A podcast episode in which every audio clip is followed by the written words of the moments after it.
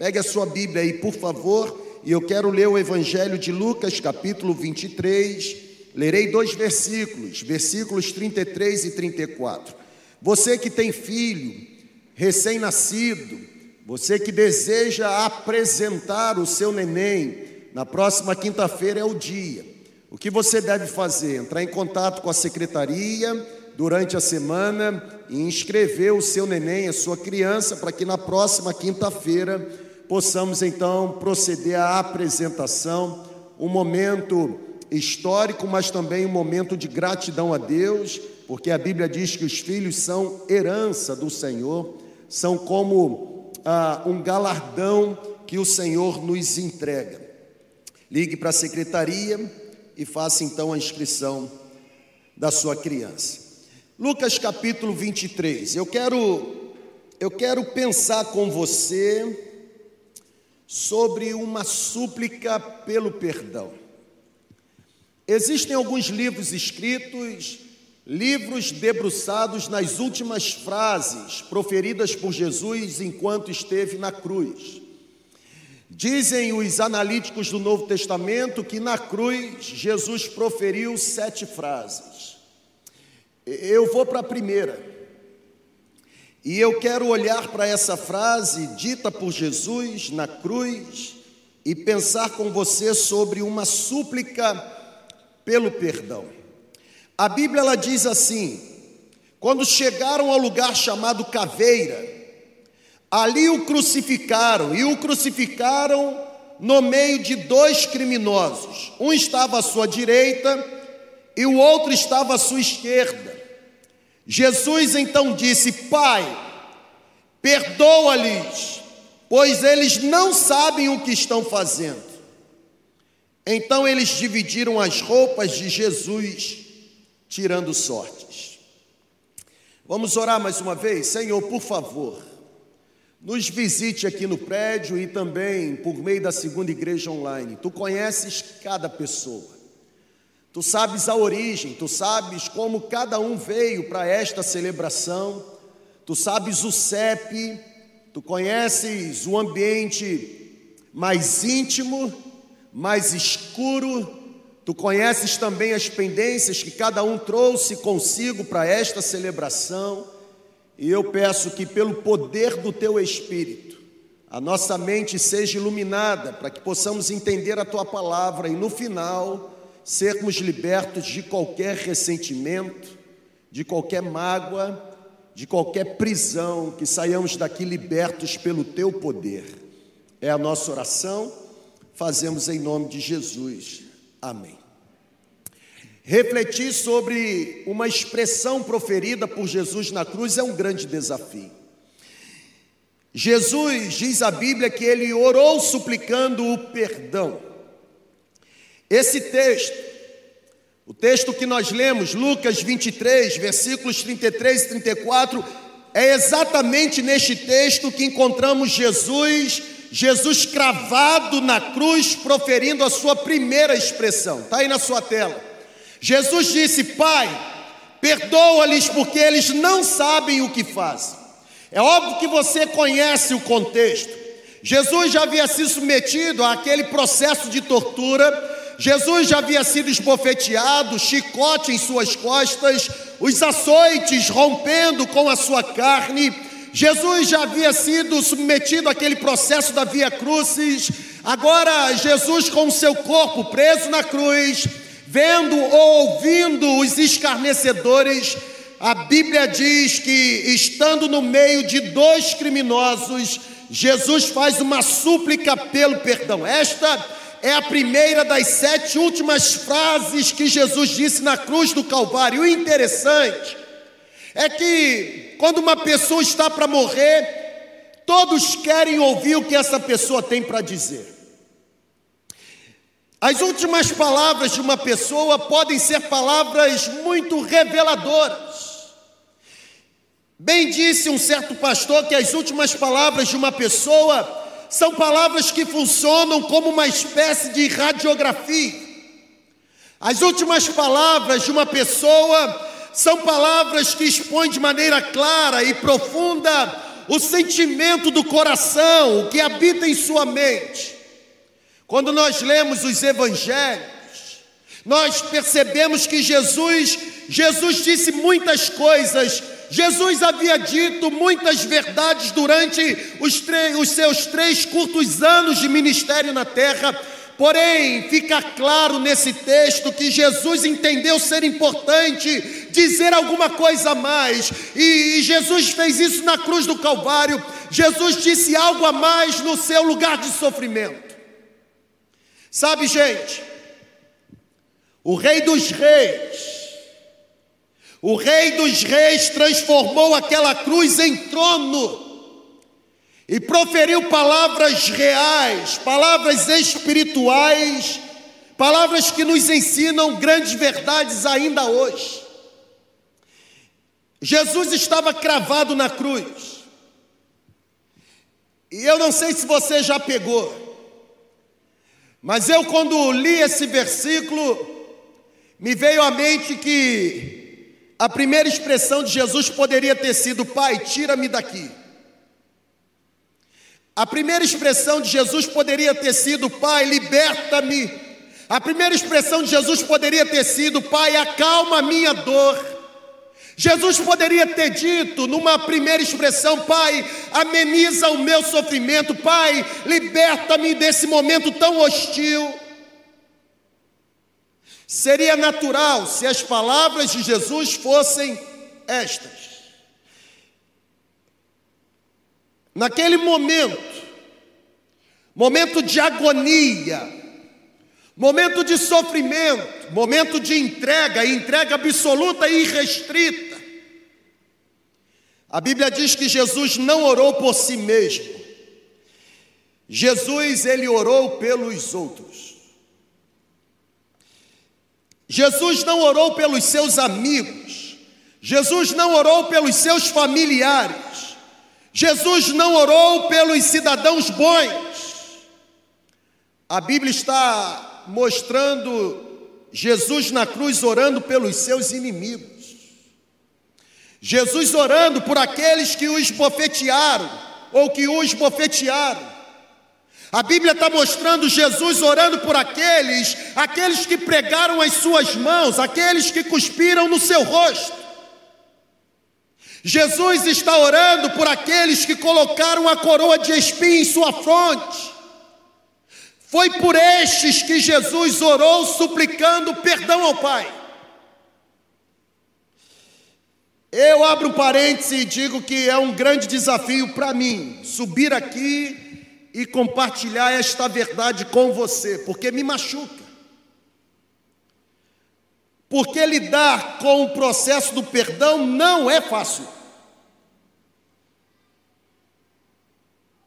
Orar por alguém que nos esbofeteou não é natural.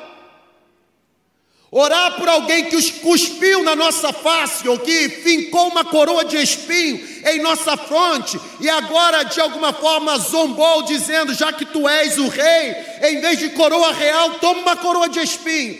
Orar por esse tipo de gente não é fácil.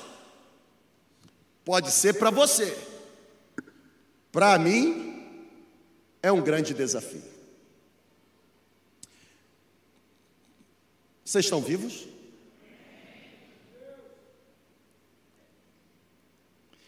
Foi por eles que Jesus orou na cruz suplicando perdão ao Pai. Sabe, gente,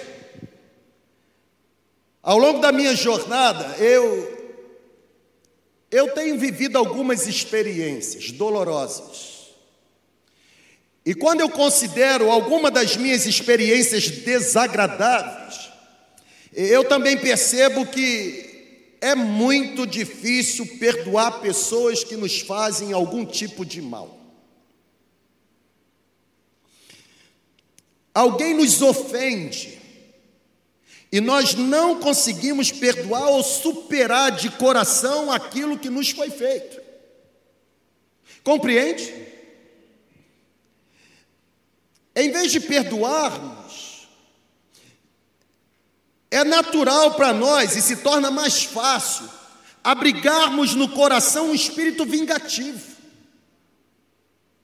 Em vez de perdoarmos, torna-se mais comum para nós abrigarmos um sentimento de rancor, de raiva, de ódio. Gente, perdoar é um dos atos básicos da fé cristã.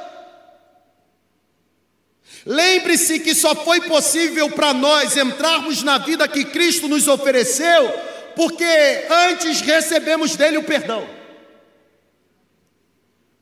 Se ele não tivesse nos perdoado, nós não receberíamos a vida que ele nos ofereceu. E é aqui que está o primeiro fato que eu quero destacar. Qual é o fato? A quem Jesus dirigiu a sua súplica. A Bíblia diz que na cruz do Calvário Jesus disse: Pai, Pai. Por causa dessa expressão de Jesus, me permita, eu concluo que somente é capaz de liberar perdão aquele que tem comunhão perfeita com o Pai. Se você quer poder perdoar outros, se você deseja liberar perdão a alguém que lhe ofendeu, é exatamente neste ponto que você deve começar a refletir e meditar, ou seja, verificar o seu relacionamento com o Pai. Amor e perdão caminham juntos. As pessoas são transformadas quando se sentem verdadeiramente amadas. E se a gente muda e começa a amar, tudo que está ao nosso redor se transforma. Gente, isso está pegando aqui, ó.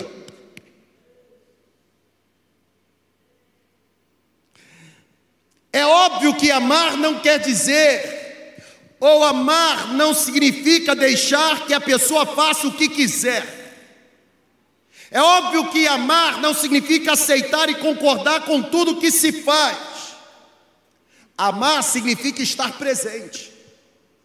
Amar significa não abandonar. Amar significa mostrar o certo. Amar significa apontar o caminho. Amar significa, acima de tudo, esperar. Perdoar é um ato de vontade e não um mero sentimento. Eu decido.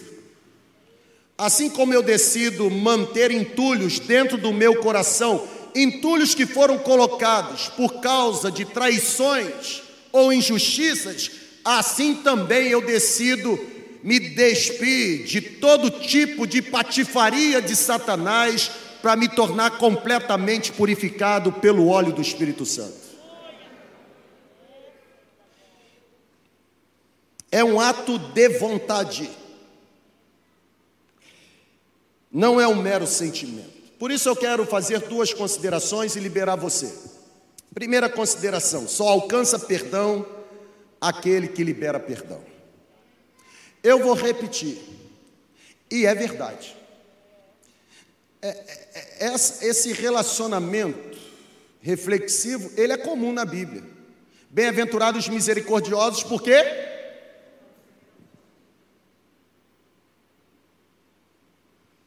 A alma generosa prosperará e aquele que atende, quando precisar, será atendido. Só alcança perdão aquele que libera perdão. Se eu fosse com você num outro texto da Bíblia, Mateus capítulo 6, versículos 14 e 15, depois de Jesus ensinar os seus discípulos a oração, a Bíblia diz que Jesus, no contexto, afirma o seguinte: porque se perdoarem as ofensas uns dos outros, o Pai Celestial também perdoará vocês. Mas, se não perdoarem uns aos outros, o Pai Celestial não perdoará as ofensas de vocês. Na verdade, no contexto da oração do Pai Nosso que Jesus ensinou, Jesus ensinou os discípulos a orarem: Pai, perdoa as nossas ofensas, da mesma forma que temos perdoado aqueles que nos têm ofendido. Está batendo aqui. Nós temos o livre-arbítrio ou livre arbítrio. Nós temos a livre agência. Nós temos a liberdade de escolher entre perdoar ou guardar entulho no coração. A decisão é nossa.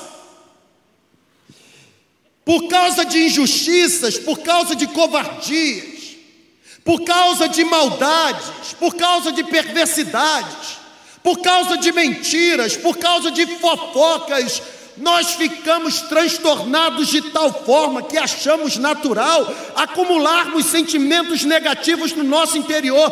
Na verdade, nós nos achamos até no direito de alimentarmos raiva de pessoas que erraram conosco. Eu confesso que em muitos casos nos tornamos até egoístas. E é porque nos tornamos egoístas que nos frustramos. Nós somos ressentidos e magoados, e porque somos ressentidos e magoados, ficamos tristes, e porque estamos tristes, chegamos a um estado depressivo. Galera, aprenda uma coisa: perdoar para ser perdoado sempre foi o ensinamento de Jesus. Aqui não é o céu.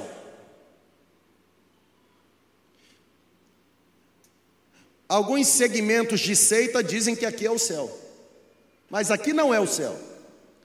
Aqui é a terra onde as pessoas se machucam. Você já foi machucado e você já machucou alguém. Quer uma boa notícia? Enquanto você permanecer aqui, você continuará sendo machucado e você continuará machucando alguém.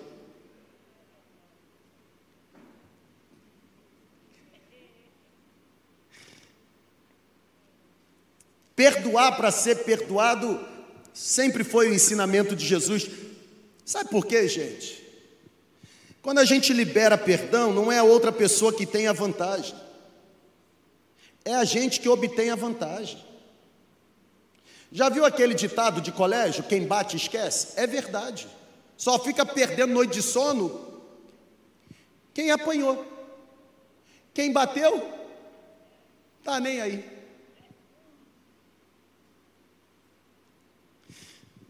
O maior beneficiado pelo perdão é, é aquele que libere, não aquele que recebe. Sabe, gente, na cruz do Calvário, Jesus viveu o que pregou. Jesus ensinou muito sobre perdão, e foi exatamente no momento hostil que Jesus vivenciou o perdão. Jesus viveu a sua própria mensagem, Jesus saiu da beleza da teologia, Jesus saiu da beleza das palavras, Jesus praticou exatamente aquilo que havia ensinado para os seus discípulos. Diante dos soldados que o pregaram na cruz, Jesus orou: Pai, perdoa-lhes. Diante daqueles que o levantaram na cruz e fincaram a cruz no chão sem qualquer piedade, Jesus orou: Pai, perdoa-lhes. Enquanto Jesus ficou ali pendurado entre o céu e a terra, ouvindo os religiosos zombarem dele, Jesus orou: Pai, perdoa-lhe. Quantas vezes eu e você somos tentados a pedir a Deus que envie fogo do céu e acabe com quem ofendeu, ou com quem nos ofendeu. Quantas vezes eu e você, você está comigo nessa ou só eu que penso assim? Senhor, envia fogo do céu e queima do alto da cabeça a planta dos pés aquele que me maltratou. A, a gente até gosta, nesse pico de fúria, cantar um louvor. Quem te viu passar na prova e não te ajudou. O poeta ainda não sabe português, porque fala quando vê, é quando vê. Mas né, quem compõe uma letra dessa, na verdade, nem português não sabe mesmo, né? Quando vê você na prova, vai se arrepender. Na verdade, quando vê você o quê? No palco, vai se arrepender. Você vai estar no palco, ele na plateia. A, a gente até compõe a teologia da vingança. Como se a bênção que Deus nos entrega fosse para provar para quem nos ofendeu alguma coisa, irmão. A gente não precisa provar nada para ninguém.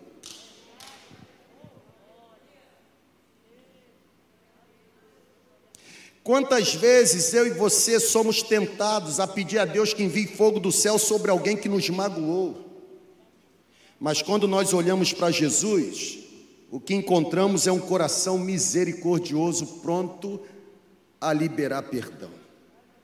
Aí você diz para mim assim: mas ele era Jesus. Ah, é? Atos capítulo 6. Um homem simples chamado Estevão. A Bíblia diz que o seu rosto era como o rosto de um anjo. É conduzido e frente a frente agora com sinédrios religiosos, ele prega a palavra, contando a história desde Abraão, passando por Moisés até chegar no Cristo ressurreto. Qual a consequência? Apedrejamento. E a Bíblia diz que Saulo, estava ali, estava ali concordando com tudo que estava acontecendo. A Bíblia diz que quando Estevão estava tomando pedrada, ele não orou, Pai, envia fogo do céu sobre essas pessoas perversas. Ele orou dizendo: Pai, não lhes impute tamanho pecado. Por que, que Estevão foi capaz de orar assim? O versículo 56 de Atos 7 diz: Vejo os céus abertos e o filho do homem em pé à direita do Pai.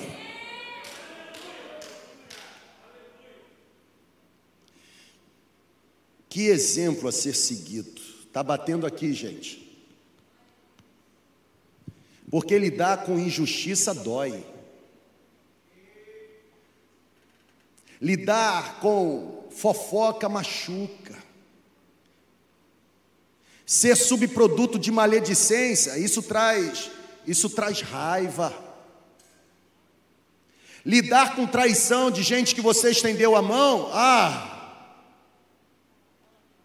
que vontade de apertar o pescoço. Ô irmão, vamos tirar o verniz espiritual? Vamos tirar o colete da hipocrisia? Vamos ou não vamos?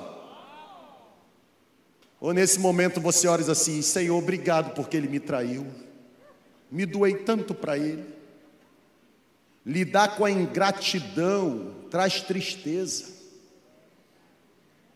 Gente que se tornou o que é hoje por causa que Deus usou a sua vida para abrir portas. E hoje trata você como você fosse qualquer um machuca. A escolha é nossa. Sair dessa celebração do jeito que nós entramos, com o coração pesado de entulhos, ou voltar para casa com o coração purificado pelo óleo regenerador do Espírito Santo. Segundo lugar, o perdão é o melhor remédio para a cura da alma. Eu confesso que perdão é uma decisão difícil de se tomar. Talvez a decisão mais desafiadora da vida. Quem aqui nesse exato momento, e você que está na segunda igreja online, pode se manifestar através do chat. Quem aqui traz na mochila cenários de injustiça, traição. Quem aqui traz na alma feridas provocadas por injustiças, traições? Quem aqui traz um coração ressentido por alguma coisa que alguém fez e que não foi legal? Tem alguém aqui? Ó, oh, tem. E bastante. Porque é natural. Pais ficam magoados com os filhos, filhos ficam magoados com os pais. Marido magoa a esposa, esposa magoa o marido. é natural, porque aqui não é o céu. Aqui é a terra onde as pessoas se ferem. Agora eu tenho uma boa notícia para você. Seja lá o tamanho do entulho que foi colocado em você, existe um remédio para curar a sua alma hoje. Perdão. É uma atitude desafiadora, talvez a mais desafiadora, porém a mais necessária. Perdoar é recusar manter os registros negativos. Perdoar é decidir zerar a conta do devedor, mesmo que o saldo esteja negativo. Perdoar é um ato de misericórdia, gente. Perdoar não é uma reivindicação de justiça. Perdoar é tratar o outro como Deus me trata. A ausência de perdão coloca a nossa alma num cárcere. A ausência de perdão nos aprisiona. Perdoar é uma necessidade de sobrevivência. Lembre-se, por não sermos perfeitos e por não convivermos com pessoas perfeitas, nós sempre teremos queixas uns dos outros. As pessoas nos decepcionam, nós decepcionamos as pessoas, elas nos ferem, nós as ferimos, elas nos, nos magoam, nós as magoamos.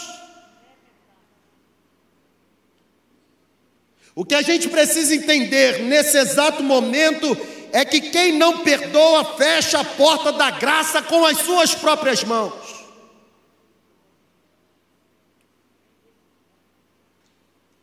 Perdoar para ser perdoado, ensinamento de Jesus, falta de perdão, não apenas aprisiona a alma, mas adoece o corpo.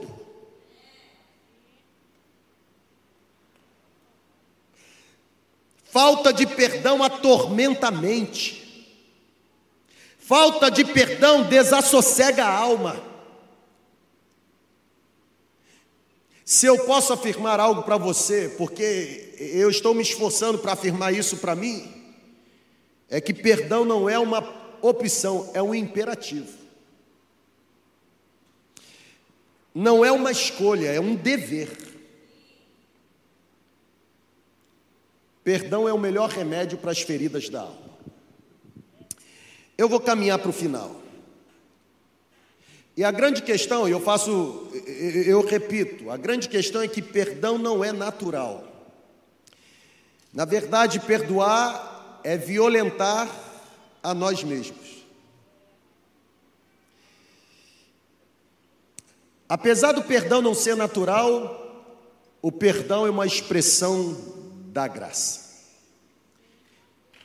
E sabe qual é a conclusão que eu faço? A conclusão é que se o óleo terapêutico do Espírito Santo não regar o nosso coração, se o óleo terapêutico do Espírito Santo não banhar a nossa alma, sabe o que vai crescer dentro de nós? A erva daninha do ressentimento, da raiva. A nossa vida vai se tornar um ambiente de amargura nós precisamos nessa noite, pelo poder do Espírito, estancar a hemorragia provocada pelas feridas que nos foram causadas. O perdão é o caminho da cura. O perdão é o remédio eficaz, eficiente. Na verdade, o perdão é maior do que o ódio. O perdão destrói o ódio. O perdão tira a alma do abismo da mágoa. O perdão arranca o nosso coração da prisão dos ressentimentos. O perdão nos torna parecidos com o nosso Mestre.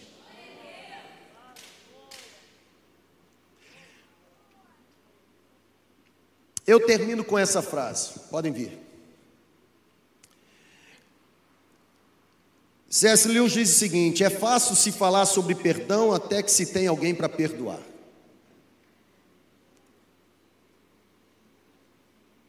Eu vou repetir.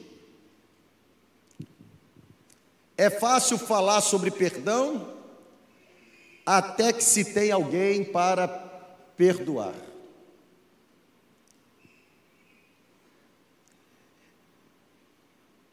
Eu posso começar minha confissão? Eu tenho alguém para perdoar, como eu também preciso ser perdoado por alguém. Eu vou repetir. Eu tenho alguém para perdoar, como eu também preciso ser perdoado por alguém.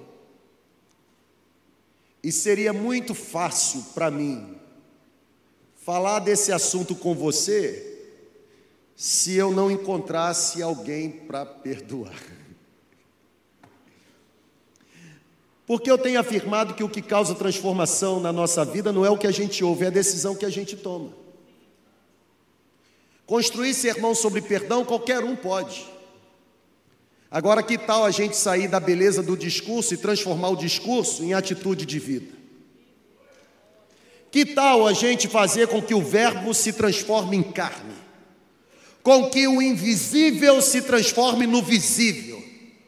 Com que o abstrato agora ganhe concretização? É fácil falar sobre perdão até que se tem alguém para perdoar. Agora, perdoar é preciso. Perdoar é o melhor caminho a seguir, por mais difícil que seja, e por mais que fira o nosso orgulho ou a nossa vaidade, perdoar é o melhor caminho. Preste muita atenção no que eu vou dizer para você. Eu tenho certeza que diversas vezes Satanás ele usa a pessoa para nos atingir, sabe por quê? Porque ele não quer destruir somente o outro, ele quer destruir a gente também. O outro nos fere. A gente abriga esse ressentimento e agora passa a conviver com esse ressentimento. E aí a gente começa a dizer da queixa da gente para o outro, que não tem nada a ver com o que aconteceu com a gente.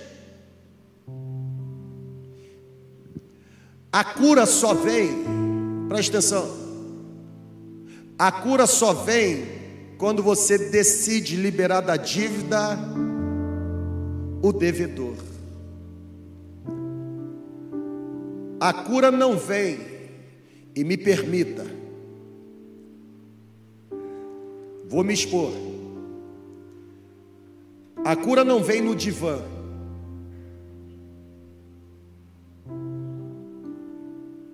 Lá, o profissional ajuda você a encontrar o caminho correto.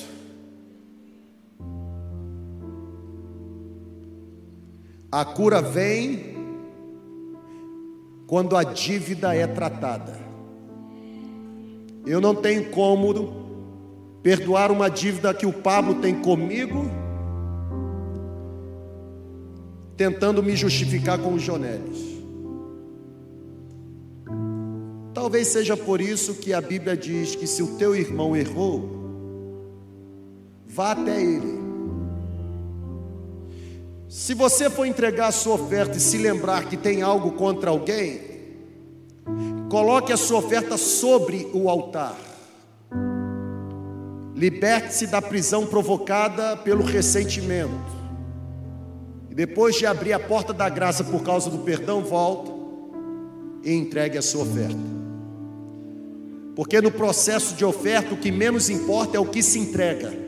E a única coisa que é levada em consideração é como se entrega. É possível entregar um monte de dinheiro com o coração aprisionado. Desperdício. Porque antes de Deus desejar receber o que Ele colocou em Suas mãos, Ele quer receber o seu coração. É uma estratégia do diabo usar gente para nos ferir. Porque ele não quer destruir somente o outro, ele quer nos destruir também. Porém, se você escolher perdoar e orar por quem lhe feriu, você você quebrará as armadilhas que o inimigo está planejando. Jó capítulo 1 diz que na terra de, de existiu um homem chamado quem? Jó. Homem íntegro, reto, temente a Deus, que se desviava do mal, me permita, mas um homem completamente magoado. Me permita. Por quê? Porque quando a desgraça vem sobre a vida de Jó, os três amigos se apresentam como acusadores. Você pecou. É impossível alguém sofrer o que você está sofrendo e estar limpo.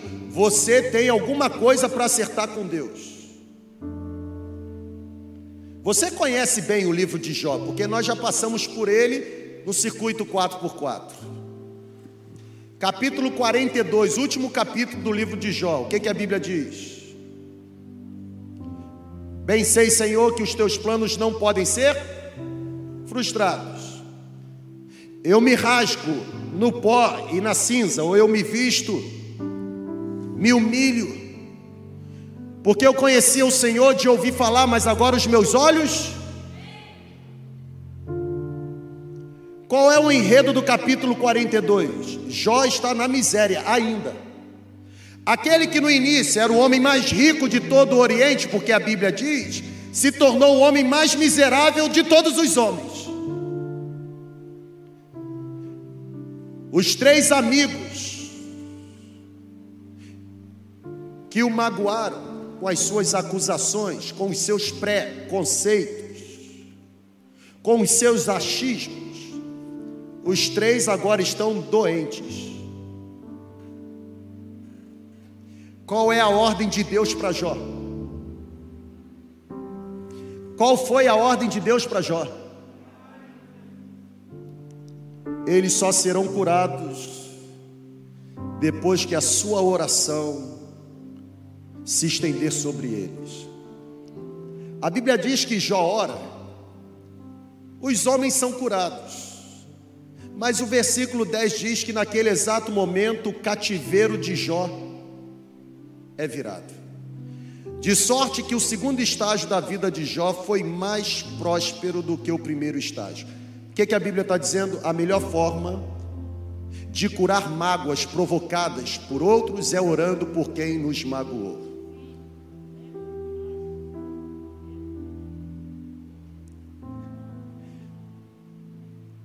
A gente destrói ou destrói essa armadilha. Sabe, gente, a nossa melhor arma sempre será o amor. Deus quer curar as nossas emoções. Deus quer tirar a gente do campo da hipocrisia. Porque a grande verdade é que o sorriso nos lábios tem a capacidade de falsear o sentimento do coração. Tem um monte de gente nesta celebração, presencial e online, que está mascarando no sorriso, um coração cheio de entulho. Deus quer curar os nossos sentimentos. Deixe o óleo do Espírito Santo regar o seu coração e a sua mente agora. A decisão está com a gente. Continuar orando, Pai, envia fogo do céu e pese a mão sobre aqueles que de alguma forma me maltrataram. E esse tipo de oração continua alimentando dentro de nós ressentimento, mágoa, raiva, ódio. Ou nós podemos, pela força do Espírito em nós, dizer: Pai, apesar de não lhes impute tamanho pecado. Até porque eu já estou consciente que a minha luta não é contra a carne nem contra sangue, mas contra principados e potestades do mal nos lugares celestiais. A minha luta não é contra ele, mas contra o espírito do mal que se apropriou dele. Qual será a nossa escolha hoje? continuarmos perdendo noite de sono, continuarmos atravessando a rua, continuarmos fingindo que estamos atendendo ligação. Você já fez isso? Quem já fez isso? Da boca das crianças sai o perfeito louvor, né? O cenário é montado, a pessoa vem de frente para você, aí rapidamente seu telefone vibra. Alguém aqui já fez isso? Pode confessar pecado, irmão. Levanta a mão. Você faz sempre, Lopes?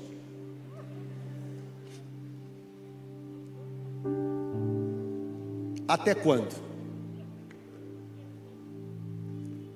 O perdão tem mais a ver com quem perdoa do que com quem recebe. A cura oferecida pelo perdão é para quem foi machucado. Até porque é quem foi machucado que precisa de cura. Será que essa súplica pelo perdão proferida por Jesus na cruz nos alcança neste lugar? Vamos ficar em pé. Pode ser que nesse exato momento,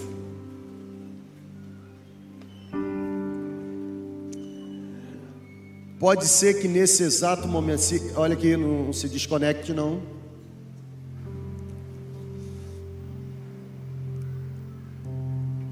Eu, eu sempre, antes de entrar aqui nessa celebração,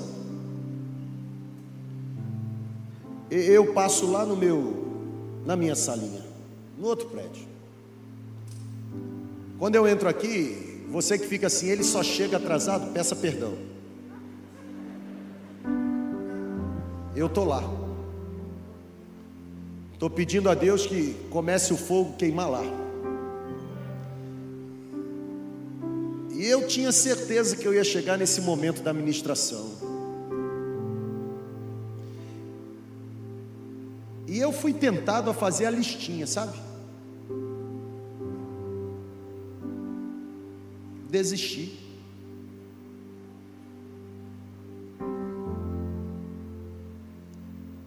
Não preciso de listinha.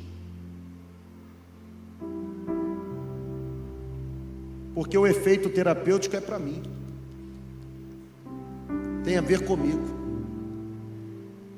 Sou eu que a partir de hoje vou voltar a dormir em paz. Sou eu que a partir de hoje vou voltar a ter um coração leve. Sou eu que a partir de hoje vou poder andar de cabeça erguida. Sou eu que a partir de hoje não vou precisar me desviar de ninguém. Sou eu que a partir de hoje vou poder atender qualquer ligação que me fizer. Sou eu que a partir de hoje vou poder dar a paz do Senhor com a alma pura. Se você chegou para essa celebração presencial online, aprisionado pelo cárcere da mágoa, do ressentimento, da traição, da injustiça,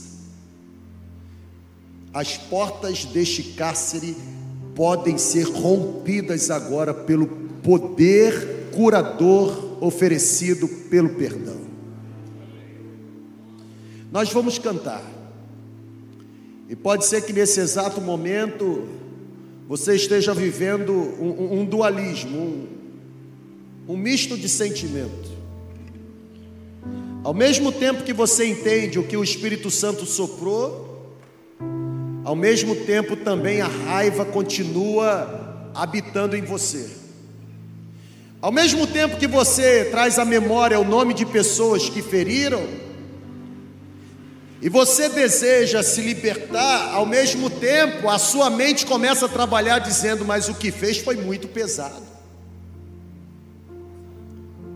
A decisão é nossa. Sairmos desta celebração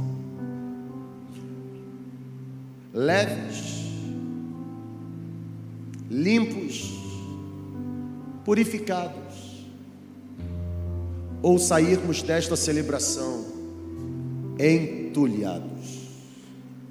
A minha oração é que enquanto estivermos cantando, você dê lugar à ministração do Espírito Santo sobre você, para que o seu coração comece a ser limpo nesse exato momento. Não será amanhã, será agora. Que comece a jorrar sobre a sua cabeça o óleo regenerador do Espírito Santo. Que comece agora todo ressentimento, toda mágoa, todo rancor, que comece agora a ser diluído.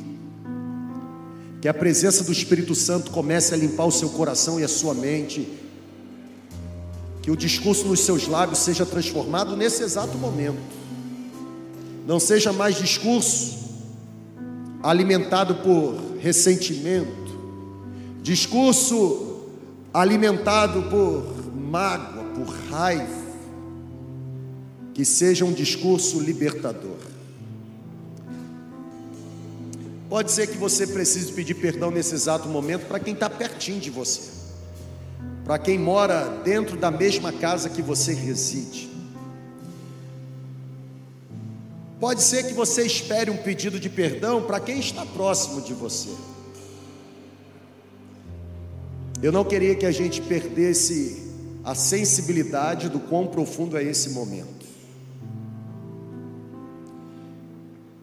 A mensagem não está oferecendo a você um carro do ano, uma casa. A mensagem está pavimentando para você a estrada prometida por Jesus, uma vida abundante, uma vida excelente. Vida abundante, vida excelente passa necessariamente pela purificação do coração, pela cura das nossas emoções, pela cura dos nossos sentimentos. Se você entrou aqui aprisionado, é o momento de você ser liberto. Em nome de Jesus.